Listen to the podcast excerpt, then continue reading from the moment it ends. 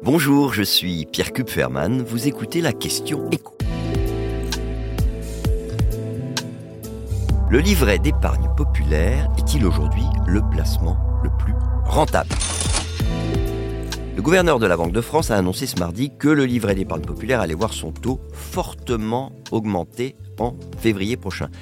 Car la différence du livret A, le livret d'épargne populaire est intégralement indexé sur l'inflation. Son taux peut être révisé tous les six mois et le 1er août dernier, il est passé à 4,6% contre 2% pour le livret A. Alors que hormis cette différence de taux, bah, ces deux comptes épargne offrent absolument les mêmes avantages. On peut les ouvrir dans la banque où l'on a son compte, l'argent placé est disponible à tout moment et il n'y a ni impôts ni prélèvements sociaux à payer sur les intérêts versés chaque année par la banque en fonction du montant de l'épargne placée.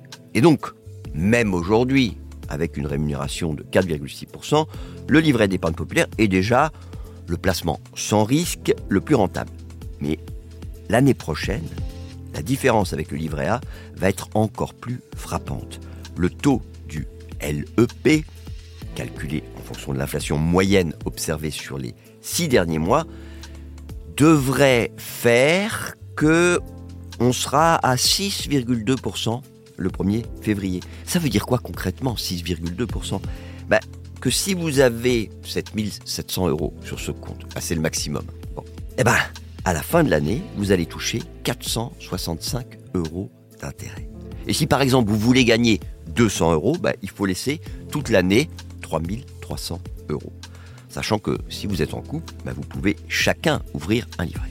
Évidemment, comme son nom l'indique, le livret d'épargne populaire n'est pas ouvert à tout le monde.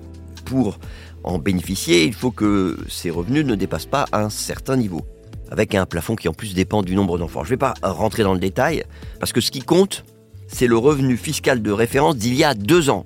Et ni vous ni moi ne connaissons par cœur ce revenu fiscal de référence. Donc si vous vous posez la question, vous allez sur votre avis d'imposition de 2021, vous regardez le chiffre et vous voyez si vous êtes dans les cordes.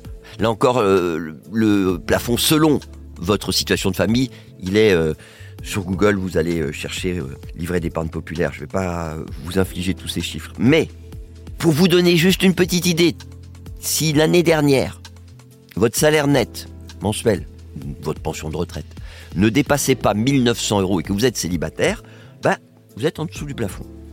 Et donc, bah, allez voir votre banque pour en ouvrir un. C'est elle qui va vérifier auprès du fisc si vous respectez bien le plafond du revenu. Au moment de l'ouverture d'ailleurs, et ensuite chaque année. Sachant, c'est très important, que même si vous dépassez ce plafond-là une année, le livret ne sera pas automatiquement clôturé. Il faut en fait que ce soit le cas deux années de suite.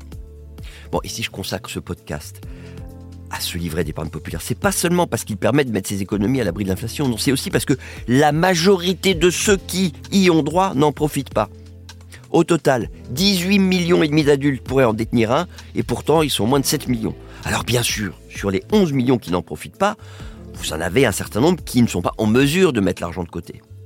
Mais pour tous ceux qui ont un livret A avec de l'argent dessus, là franchement, faut pas hésiter une seconde.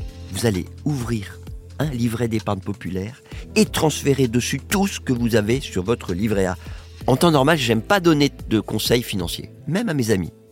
Mais là, je m'en voudrais de ne pas vous donner ce conseil. Vous venez d'écouter la question écho, le podcast quotidien pour répondre à toutes les questions que vous vous posez sur l'actualité économique. Abonnez-vous sur votre plateforme d'écoute préférée. N'hésitez pas non plus à nous laisser 5 étoiles et un commentaire. À bientôt!